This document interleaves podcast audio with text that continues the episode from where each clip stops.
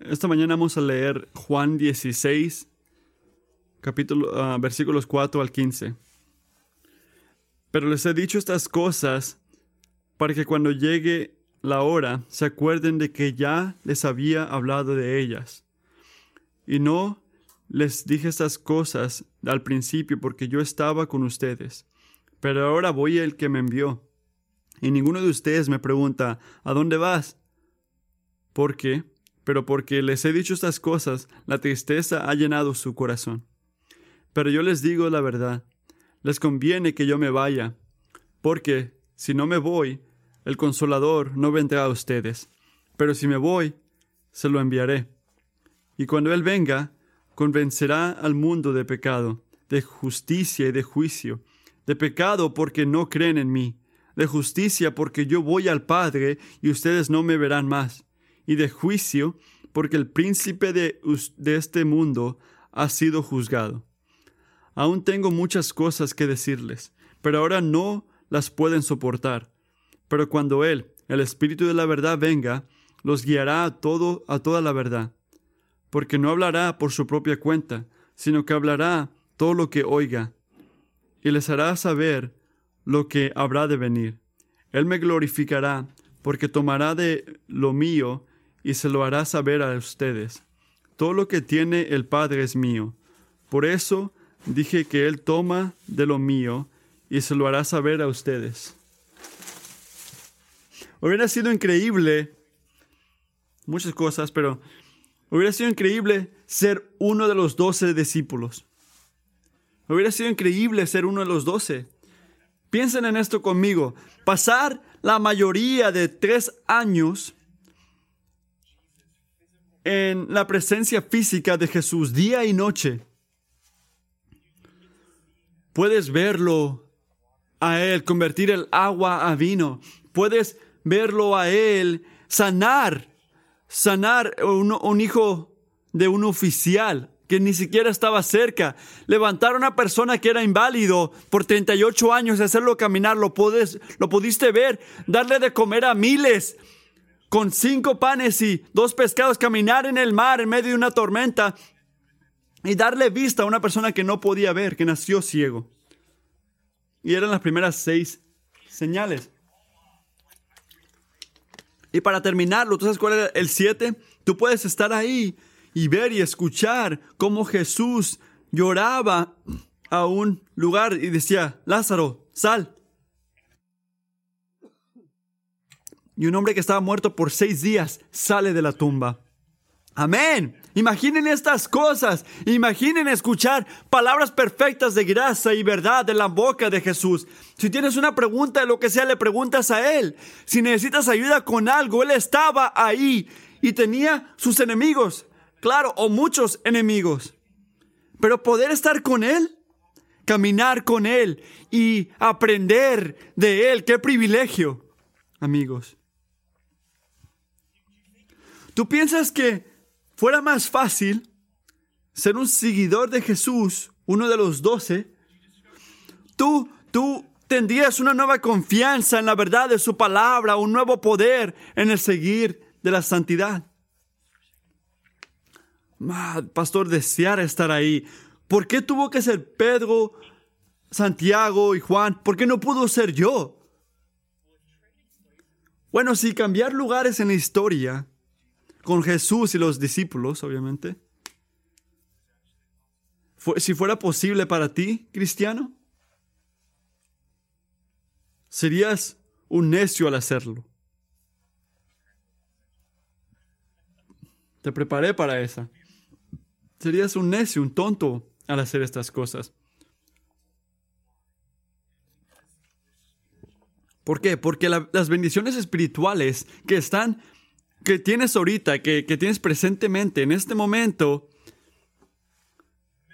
son mejores, innumerablemente mejores. Miren el versículo 7 conmigo.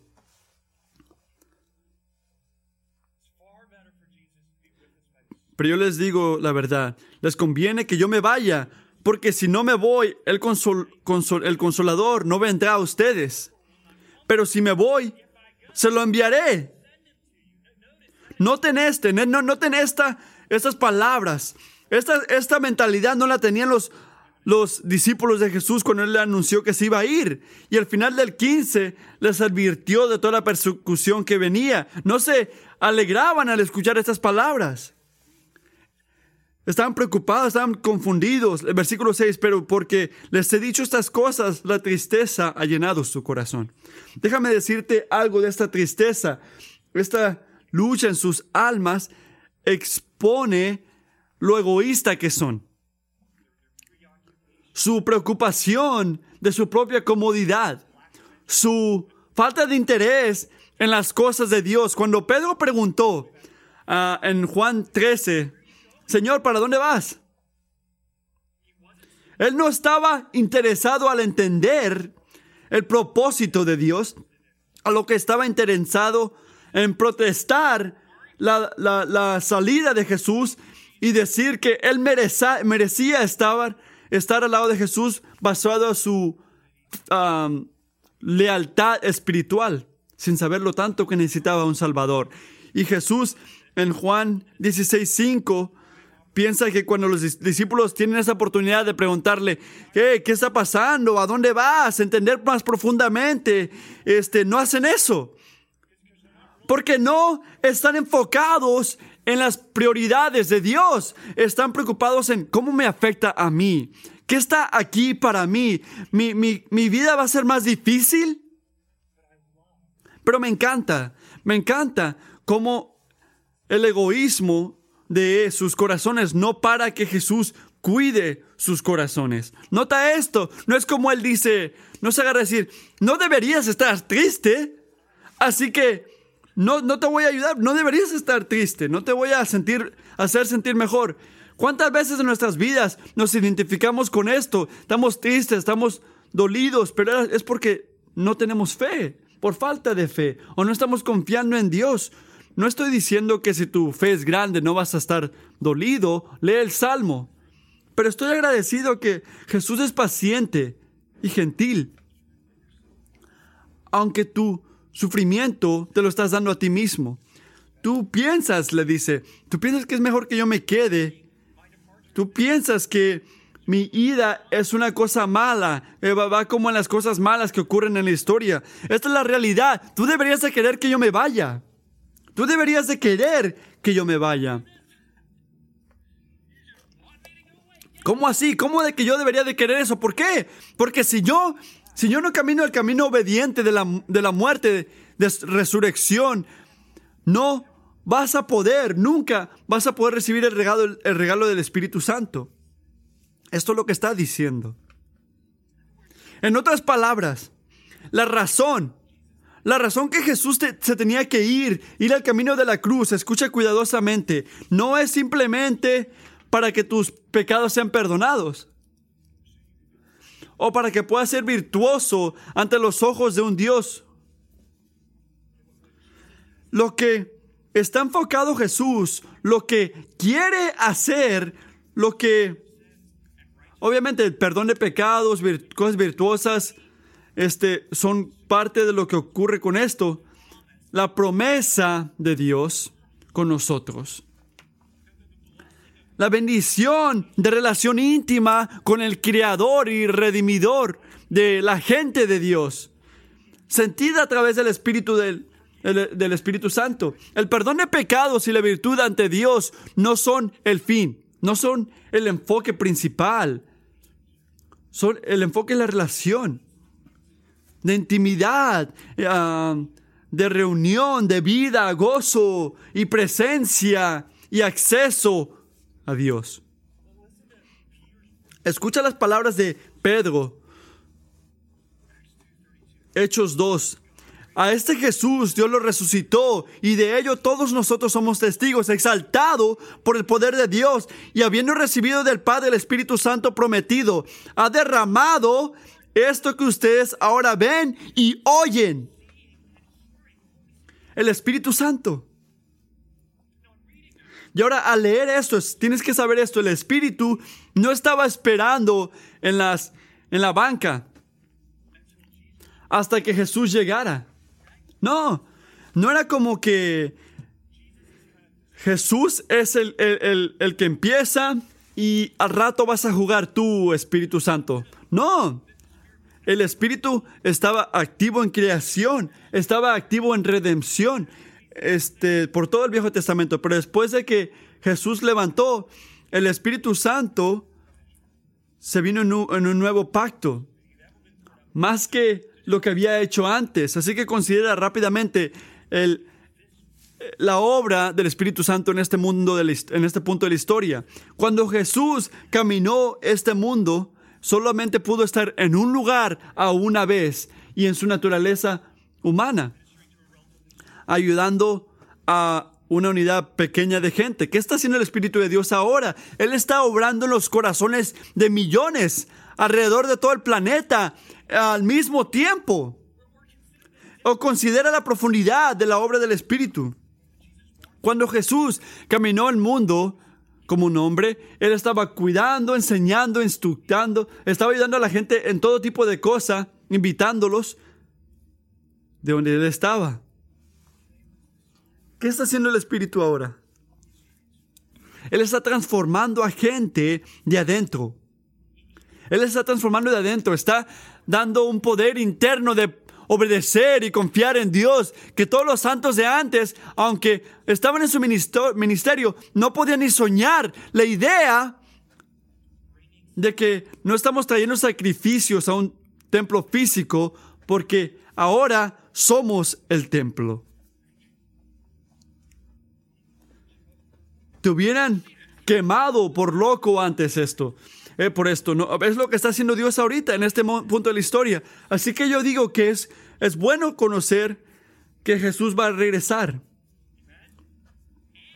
Y es bueno saber que Él se fue también. Las dos son buenas cosas. Porque cuando Él se fue, Él dijo que iba a enviar al Espíritu Santo. Y lo hizo. Y es buena noticia porque la misión de Dios en este mundo y en esta iglesia avanza a través de la obra del Espíritu Santo. Y si me escuchas decir esto y piensas, ¿cómo, Matthew?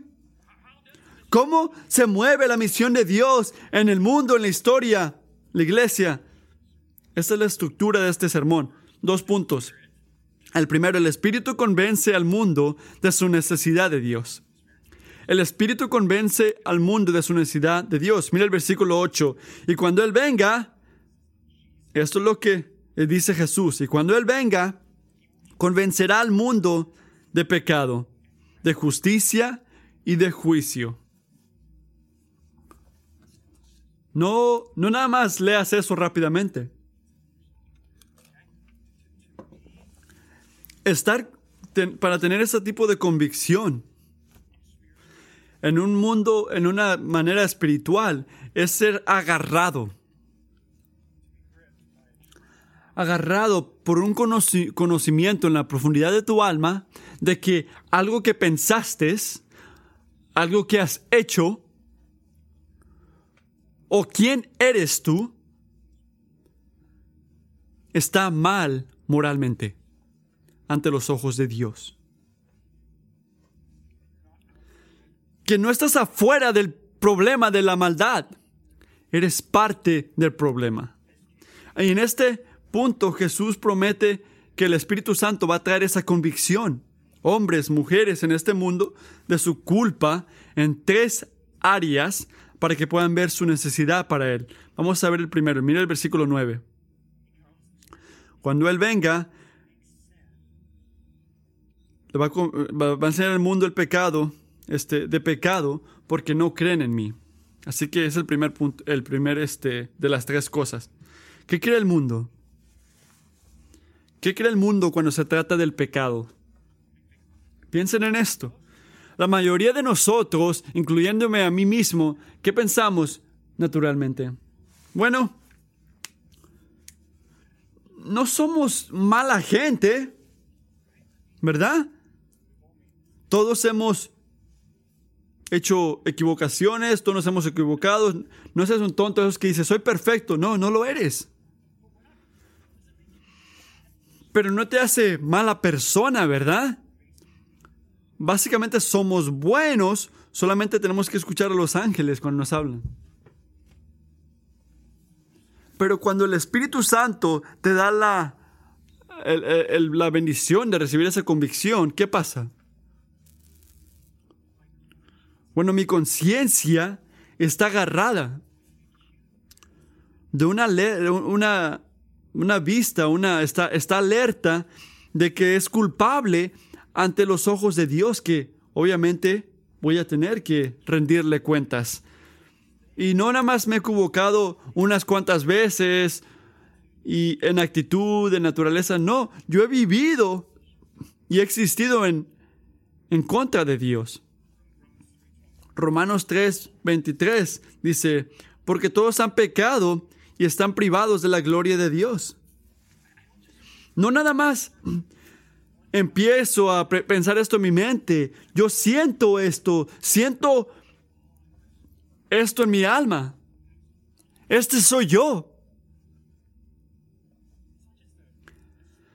No nada más es una idea espiritual, este soy yo.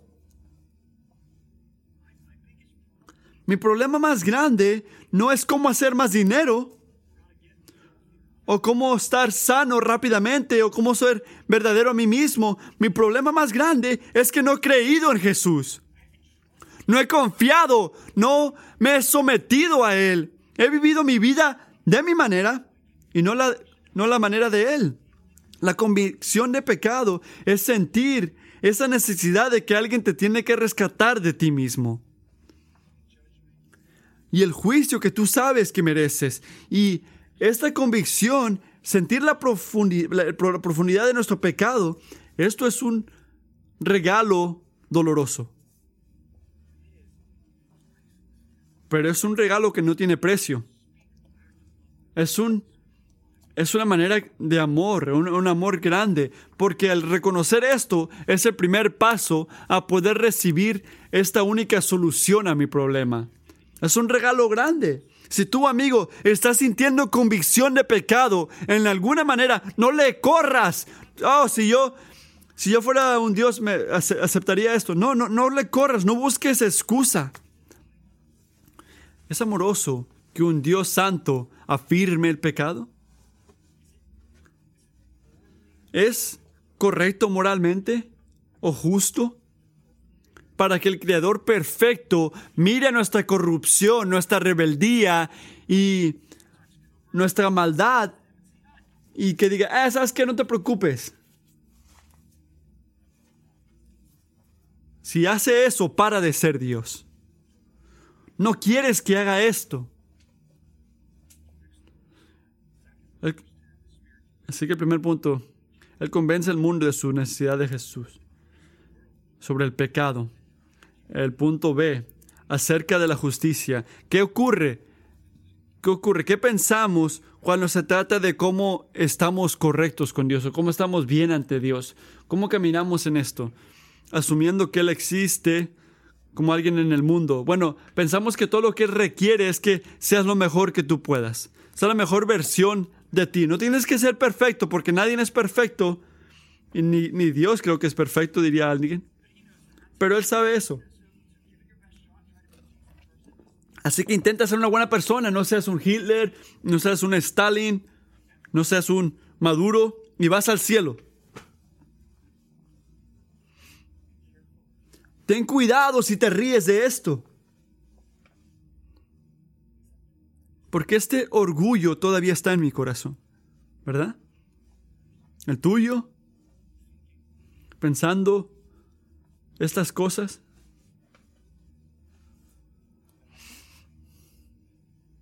¿Será que puedo hacer buenas cosas lo suficientemente? ¿O ser un buen padre? ¿Un buen pastor? ¿Un buen cristiano? Para poder merecer la aceptación de Dios. No te rías porque ahí va a haber convicción para ti. Porque con el Espíritu Santo te da el don de la convicción. Notamos, yo noto que solamente hay una persona en la historia del mundo que ha podido estar ante Dios y decir, ¿sabes qué? No he pecado. Y no es San María, o no es San Juan, o Madre Teresa, no, es Jesucristo. Es la obediencia, es el Hijo obediente del Dios viviente, no es algo que yo merecía al hacer buenas cosas. La virtud es un regalo de Dios.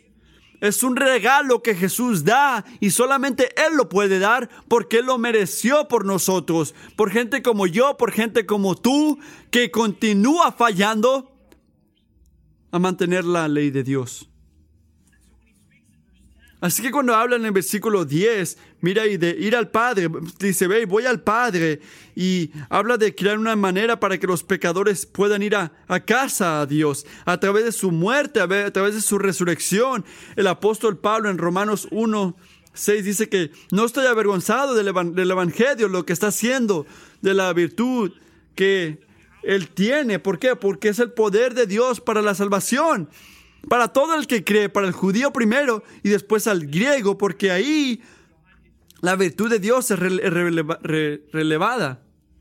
Esta no es tu virtud, es la de Jesús que se te da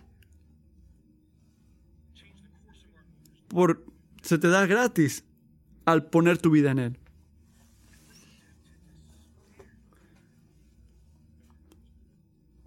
Y si no ves esto, si, si, si, si ves tus obras y te, y te gozas en eso, estás mal. Pero si te gozas en lo que ha hecho Jesús, es un regalo grande de Dios también. Es un regalo, es, un, es una manera de amarte. Y al ver a esto, requiere que reconozcas la fetulidad tus fallas, de tu propio atento de resolver problemas. Yo no puedo recibir la santidad de Dios hasta que yo no tenga esa convicción de que si yo intento no va a servir. No va a servir. Tengo que ver el problema por lo que es. Tengo que ver la solución por lo que es también. El tercer punto, miren el versículo 11. Y de juicio. El Espíritu va va a darle convicción al mundo, al mundo a través del juicio. Esto es como lo que es bueno y lo que es malo. Mm, muchas veces vamos a esto, si se siente bien, si se siente verdadero, tiene que ser verdadero. Si se siente bien, si se ve bien, tiene que ser bueno. Creer que algo es bueno lo hace bueno y si me dices otra cosa, solamente te estás enseñando que tú eres un opromidor. Eres parte del sistema hay un Dios allá que, que me va a hacer rendir cuenta por esto. ¿Tú lo has visto? El mundo ha sido igual, ha continuado igual desde el principio. ¿Por qué debo de pensar que, que este Dios, que el juicio de este Dios importa más que el mío? No hay, no hay fin a esta historia, solamente es un ciclo del que sobrevive el mejor, dicen algunos. Cuando el Espíritu Santo te da el regalo de la convicción, ¿qué ocurre a eso? Bueno, yo empiezo a notar que mi juicio, ese juicio que había hablado, no es nada más que la validación de mi propio deseo, como la aceptación de mi propio deseo. Estoy diciendo que algo es bueno, verdadero, solamente porque yo quiero que sea bueno y verdadero. No porque es verdadero o bueno. Cuando yo siento la convicción, el juicio, yo noto que el seguir la verdad no termina en una, una cosa cultural. Se encuentra en Dios. Se define por su palabra revelada a través de la obra de Jesucristo, la palabra hecha carne. Así que puedo ver que el juicio que importa no es el tuyo, no es el mío, es el de Dios. Él es el estándar. Él es el punto que tenemos que llegar. ¿Y, y qué nos ha dicho ese Dios, ese, ese juez, a través de su juicio? Que estamos viviendo en medio de una batalla entre el reino de Dios y el reino del maligno. Y que el triunfo de su reino y todo lo que le sirven a Él es tan certa, es tan segura, que Jesús habla de esto en el versículo 11 como que si ya hubiera ocurrido. Porque el príncipe de este mundo ha sido juzgado. Ahorita, ya, juzgado. ¿Cómo así, Dios? ¿Cómo? ¿Cómo, cómo es esto? ¿Cómo, ¿Cómo Jesús le ganó a Satanás? Él lo hizo a liberarnos de dos, dos cosas, de la culpa del pecado y el poder del pecado. Piensen en esto. Jesús destruyó la habilidad que de Satanás, Satanás tenía de condenarte, al librarte de la culpa del pecado, al morir en tu lugar, y destruyó la habilidad de Satanás para hacerte esclavo al liberarte del pecado, dándote el Espíritu Santo, para que puedas ser libre al servir a Dios viviente. Así es como le ganó. Te liberó de la oscuridad al comprar tu libertad y le costó su sangre. En Colosenses dice que desarmó a los poderosos, a los poderes y a las protestas y por medio de Cristo los humilló. Así que dijo que son perdedores. Los humilló en público al exhibirlos en su desfile triunfal. Salmo 2 dice esto, Salmo 2.10 dice esto. Esto es lo que significa. Ustedes los reyes sean prudentes. Déjense enseñar, gobernantes de la tierra. Y esos que como yo quieren seguir esto y pensamos en nuestro propio juicio, ¿verdad? Estamos en esta lucha. Sirvan al Señor con temor con temblor ríndanle alabanza, bésenle los pies, sean, sean fieles, sea que se enoje y sean ustedes destruidos en el camino, porque su ira se inflama de repente. Dichosos los que en él buscan refugio.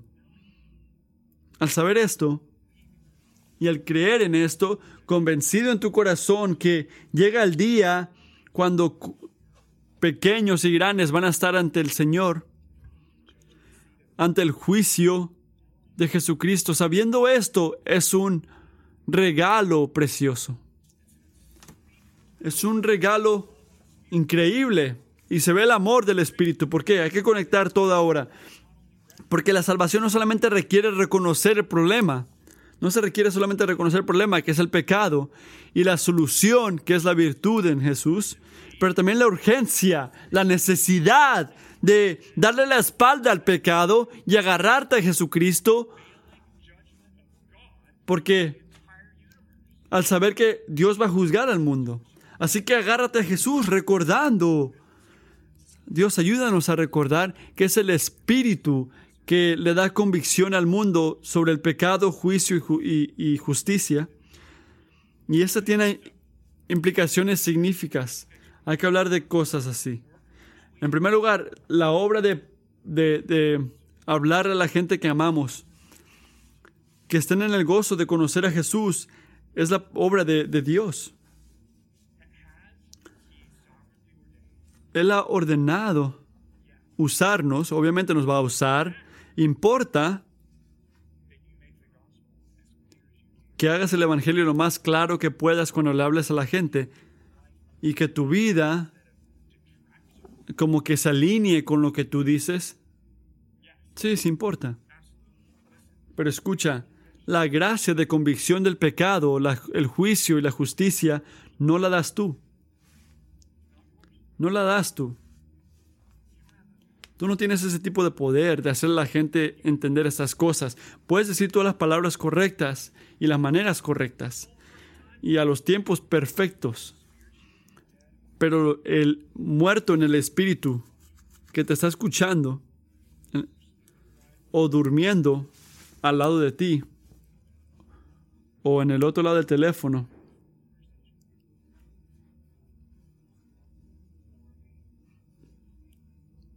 va a ser frío a las cosas de Dios. Pero cuando el Espíritu se mueve, cuando el Espíritu se mueve, cuando derrama la gracia de convicción, ¿qué ocurre? Las luces espirituales se prenden. ¿Has sentido esto tú? ¿Has visto esto tú? Las luces se prenden, la fe se levanta y nueva vida nace. Es un milagro. Y no importa si caminas en el, camino de este mundo con décadas y vendías drogas y tenías sexo con todo tipo de persona, o si creciste en la iglesia o no. Lo que no importa tu historia, si tú confías y obedeces a Jesús porque tú ves la verdad, el pecado, la, la virtud y juicio, esto es un milagro. Esta es la obra de Dios, el Espíritu de Dios. No es la obra de tu amigo, no es la obra de tus padres. Y hay que tener unas aplicaciones a los padres aquí. Yo pienso que hay, mucha, mucho peso. Yo, yo tengo tres varones, ¿verdad? Yo pienso en el peso de la ansiedad, de la, la lucha continua, de modificar las acciones que sentimos como madres y padres si somos honestos, estas luchas ocurren porque queremos hacer la obra del Espíritu por Él. Si, si hago la, lo suficiente disciplina o si los protejo de todas las malas influencias que están en el mundo todo el tiempo. Cuidado con ese teléfono o si los convenzo para que se miren con el pastor. Me encanta hablar con, con jóvenes, no estoy diciendo algo que no, que no estoy, no, no estoy diciendo que no me gusta. Pero creo que ahí se van a aprender las luces espirituales, pensamos nosotros, ¿verdad? Pero si vivimos así, si somos padres así, si pensamos que es nuestro trabajo convencerlos, traer convicción para que puedan confiar en Jesús, Escuchen, madre y padre, dos cosas van a ocurrir. Escucha cuidadosamente. En primer lugar, te vas a enfocar más en, su, en sus ah, obras más que su corazón, porque sus obras parecen que tú las puedes controlar. Y en el proceso, creamos fariseos que saben cómo mantener todas las reglas afuera hasta que se van de la casa y se les quita toda esa, esa máscara que tienen. Y nos preguntamos, ¿cómo ocurrió esto? Esa es la segunda cosa que ocurre. Pensamos que podemos hacer la obra de Dios por Él. Les enseñamos en nuestro ejemplo que Dios no merece su confianza. ¿Has pensado en esto? Lo que tus hijos tienen que ver es el ejemplo de, un de una madre o un padre que gozosamente está convencida que solamente Dios puede cambiar un corazón y Dios puede cambiar el corazón y Dios quiere cambiar el corazón y Él ha prometido que si somos fiel en nuestra debilidad a predicar el Evangelio, Él va a cambiar corazones. Pero esto no es porque tú predicaste, oraste o leíste lo suficiente o te estás mirando con el pastor diciendo, sí, ya. Es porque el Espíritu de Dios extiende gracia, es misericordioso. Tu trabajo como un padre es enseñarle a tus hijos en la manera que tú confías en la obra de Dios en ellos, que Él merece que tú confíes, que, que ellos confíen en Él. Ayúdanos, Padre. Déjame hablar de la última aplicación en este punto. El Espíritu convence al mundo sobre el pecado. Nota cómo Jesús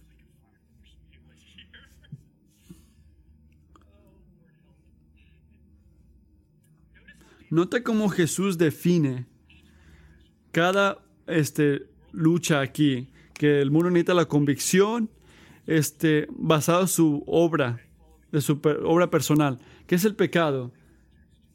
Ah, lo que no creen, los que no creen en Jesús. La justicia es un regalo de Dios recibido en Jesús. ¿Y por qué importa? Porque no es tu juicio de Jesús, pero el, el juicio de Jesús hacia ti lo que importa. Así que al final Jesús gana, lo que significa que nada es más importante que tu relación con Jesús. En otras palabras, la convicción, ese es el punto importante, la convicción que el mundo necesita de Dios a través del Espíritu Santo tiene todo que ver con Jesús.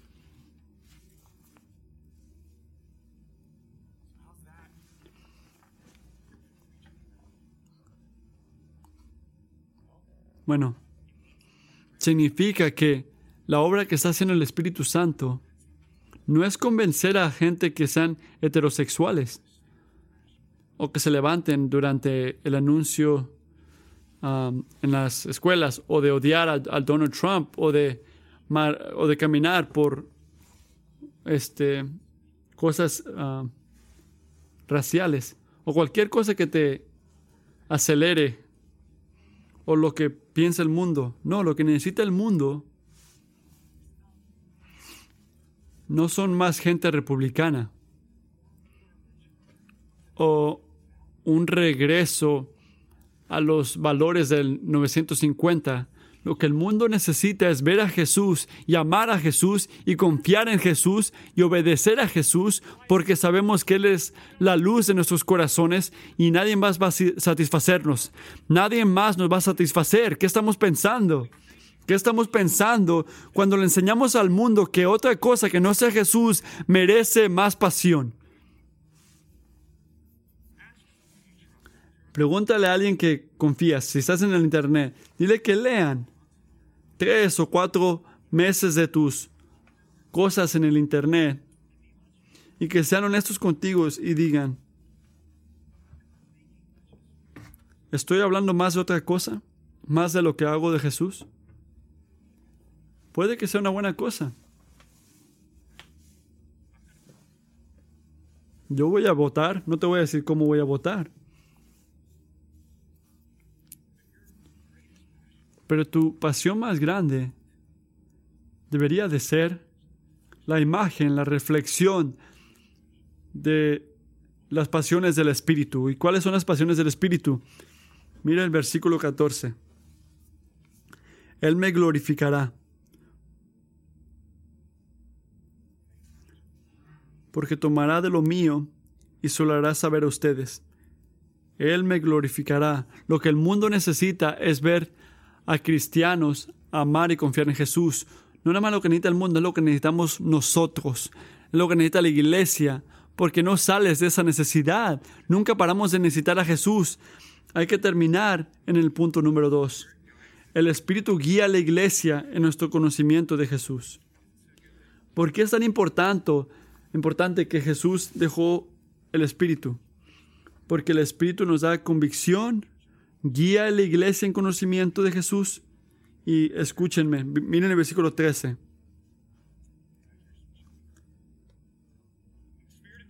Cuando el Espíritu de la verdad venga, los guiará a toda la verdad. Ustedes, la gente de Dios. ¿Qué tipo de verdad estamos hablando aquí, Jesús? Miren el versículo 14.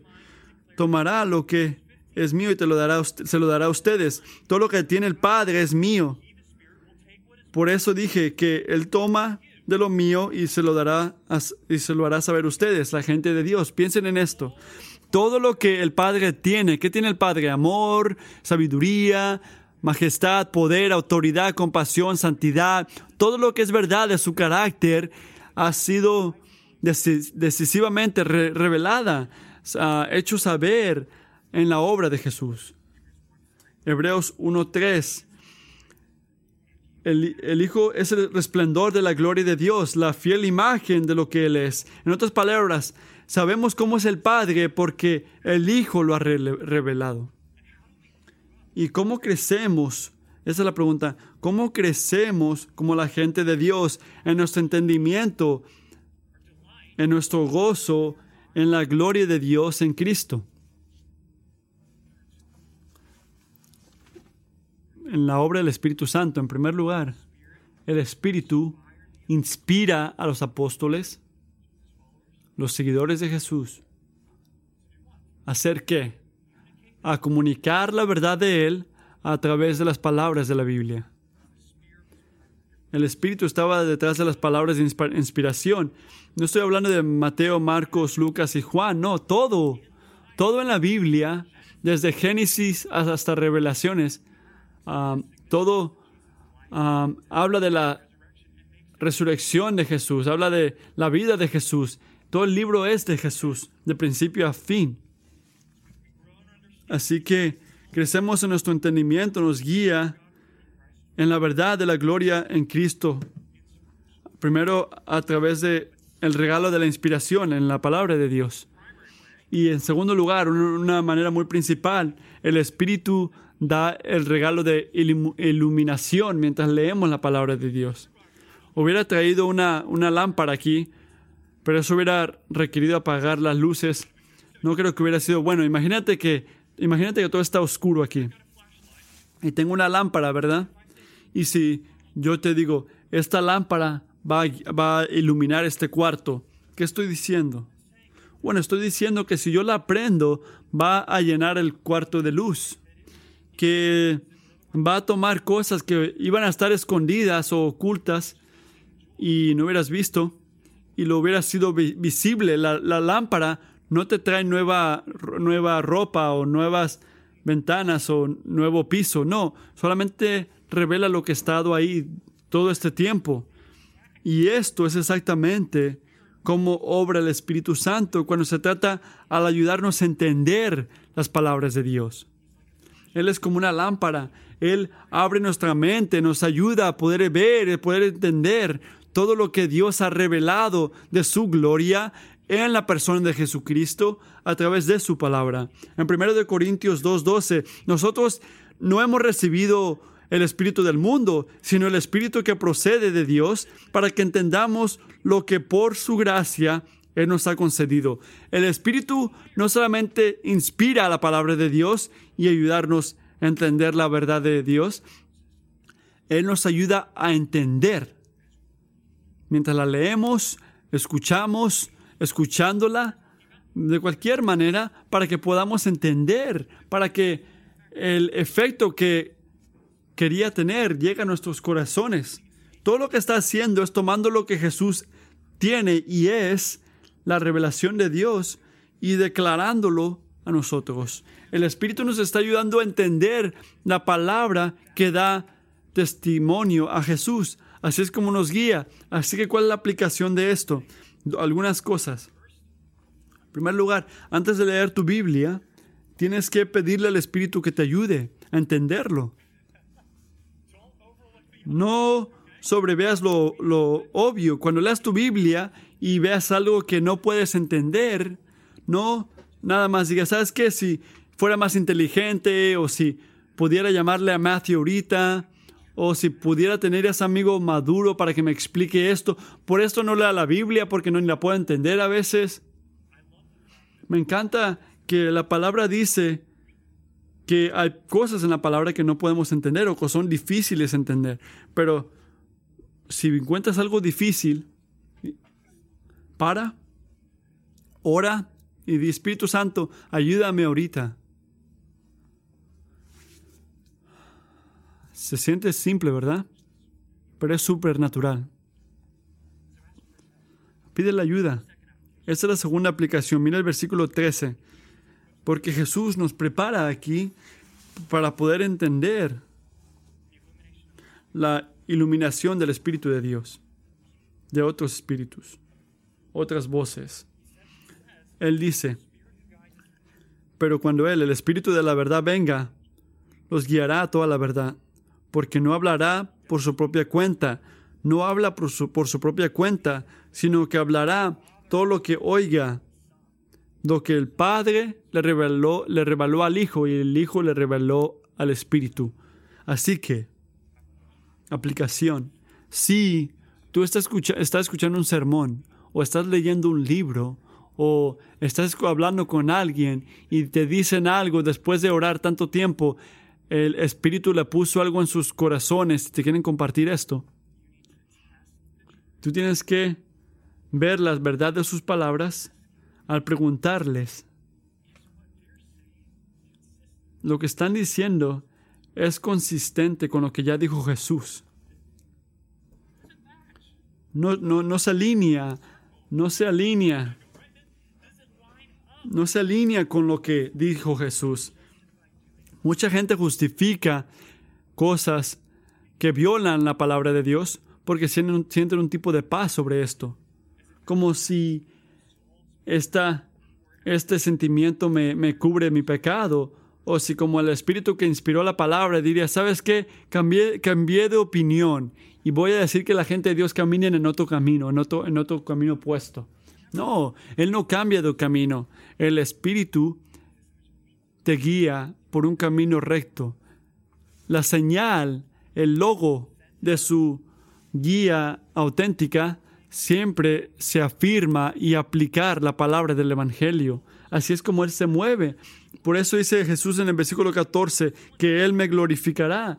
Si ellos dicen que el, que el Espíritu los inspiró, algo que es inconsistente con el Evangelio o falla a hacer mucho de Jesús, puedes saber que no es el Espíritu Santo que los está guiando.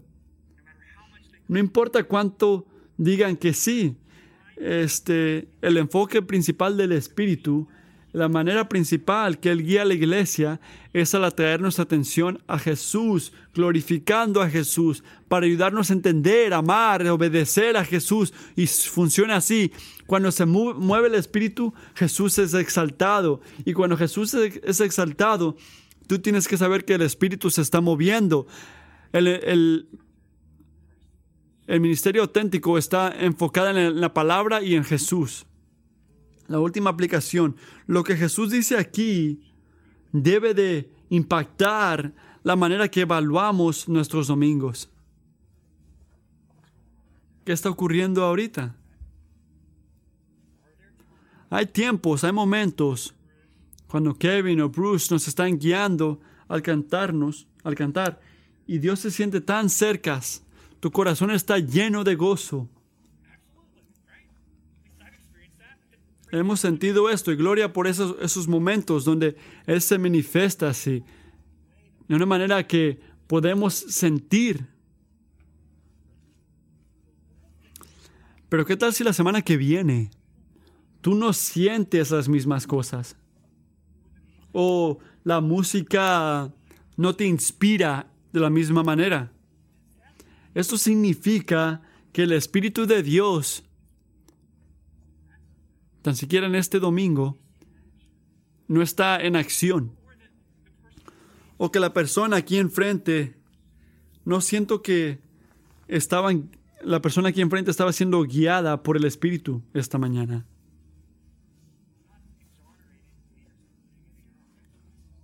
No estoy librar, no estoy librándonos a nosotros los líderes de que no estamos guiando con el Espíritu, porque puede que ocurra, pero lo que estoy diciendo es que para saber si el Espíritu está presente o no es esta. El Evangelio de Jesús fue proclamado y fue gozado al verlo y levantado para que podamos ver a Jesús, amar a Jesús y conocerlo. Hacemos mucho de Jesús esta mañana, la verdad del Evangelio, de la gloria de Jesús, cantada, predicada, orada y declarada. Si sí, no importa lo que sientas, esto significa que el Espíritu de Dios estaba presente. Recuerda esto. Él hace mucho de Jesús. Es su llamado. Así que si el Evangelio fue proclamado, si la verdad de Jesús fue proclamada, no importa lo que sentiste este día, el Espíritu se estaba moviendo y estaba obrando. Y gloria a Dios por esto. Deberíamos estar agradecidos porque si sentimos que se mueve el Espíritu o no, siempre va a estar basado en nuestras emociones. Y así no debe de ser. Esto no para el Espíritu de sus obras, porque cuando Jesús es levantado, Él siempre está obrando.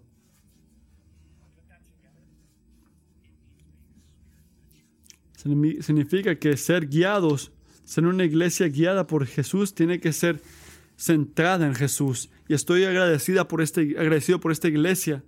No quisiera estar en ninguna otra iglesia, porque por la gracia de Dios nos está ayudando a agarrarnos a estas cosas, porque no pueden ser separadas, que nunca sean así, separadas.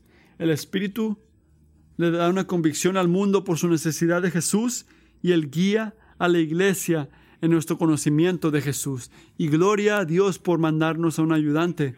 Gracias a, gracias a Dios que no estamos solos. Es mejor por mucho. Es mejor que Jesús esté con nosotros a través del Espíritu que, que él, él esté con nosotros presentemente en cuerpo. Lo tenemos mejor, lo tenemos bien en este punto de nuestra historia. Vamos a orar. Padre, mientras cantamos esta última canción y corremos afuera y comemos chile afuera, por lo cual yo te agradezco, yo te pido que tú vengas y te muevas entre nosotros. Gracias por la manera que has hecho esto, Señor. Oro que nos puedas hacer una gente de dos cosas, Señor. Más confiada en ti, en las cosas supernaturales, en el poder que tú tienes de darnos convicción. Que eso nos haga gozosos y fiel al hablarle a la gente de ti. Y Señor, haznos, haznos más dependientes en tu ayuda para entender tu palabra y más agradecidos por el privilegio de tú moverte y moverte entre nosotros cuando Jesús es proclamado y exaltado. Señor, no queremos ser una gente que va a casa los domingos y piensa, wow, eso no fue bueno.